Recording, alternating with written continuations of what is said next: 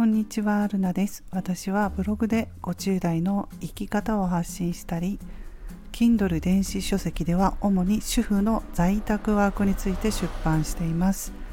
この番組ではブログや Kindle を執筆して得た気づきや50代の人生観、日常で感じたことなどをお話ししています。どうぞよろしくお願いします。はい、えー、今回はえー、なかなかね構えて話すといいことは話せないということで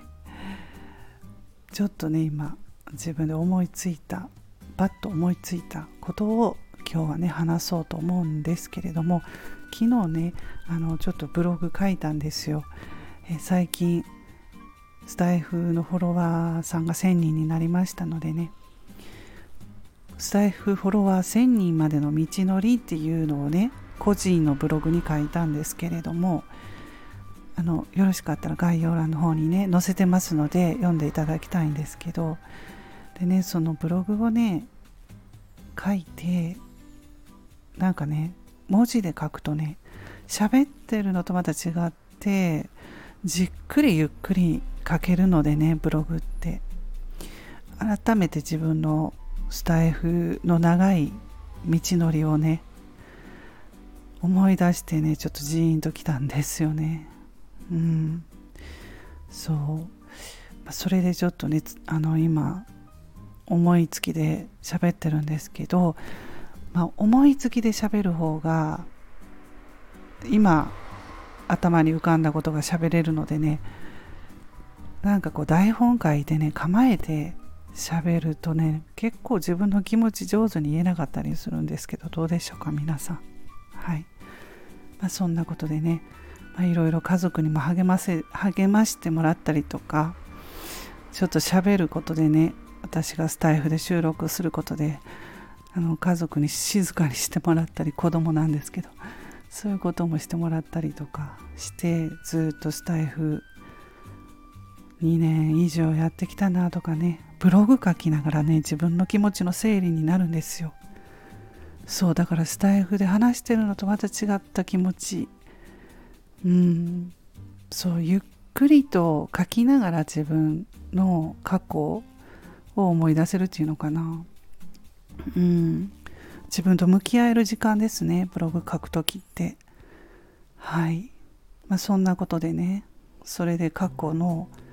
スタエフの配信を聞いてみたりとか自分のね自分のあとノートっていうブログがあるんですけど無料でね書けるのでこれはシンプルでねもうあのデザインとか何も気にせず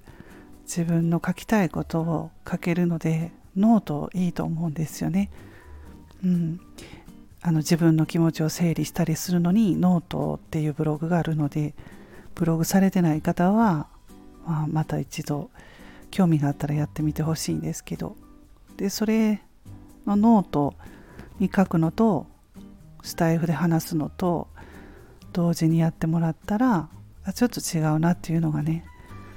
分かってもらえるかなって思うんですけれども。うん。もともと書くのがね私は好きなのではい、まあ、そのノートもね過去のね記事を振り返って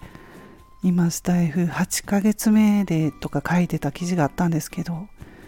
毎日配信していて番組の内容に悩んでいますとかいうね。過去の自分の記事を読んでねあこういうことを思ってたんだなとか、まあ、振り返れますね。やっぱり自分のそのやってきたやってることをその都度その都度ブログなどに書いたりとか、まあ、例えば SNS で発信していくとかね。するとねまたね新鮮な気持ちになるんですよ。なんか昔の私頑張ってたなとか昔の私もっとなんか楽しんでやってたなとかなんか今長くやってることで慣れてきて疲れてる自分がいたりとか、うん、するなって正直ね思いますけどまたモチベーションがね上がってきますのでね。うん、あ昔の私こんな感じでやってたんだったらまたねあの最初に戻ればいいかなとか思いながら今パッとねそんなこと思いついたので今日はお話ししました。はい。ということでね今日はこの辺で終わります。皆さん今日も素敵な一日をお過ごしくださいませ。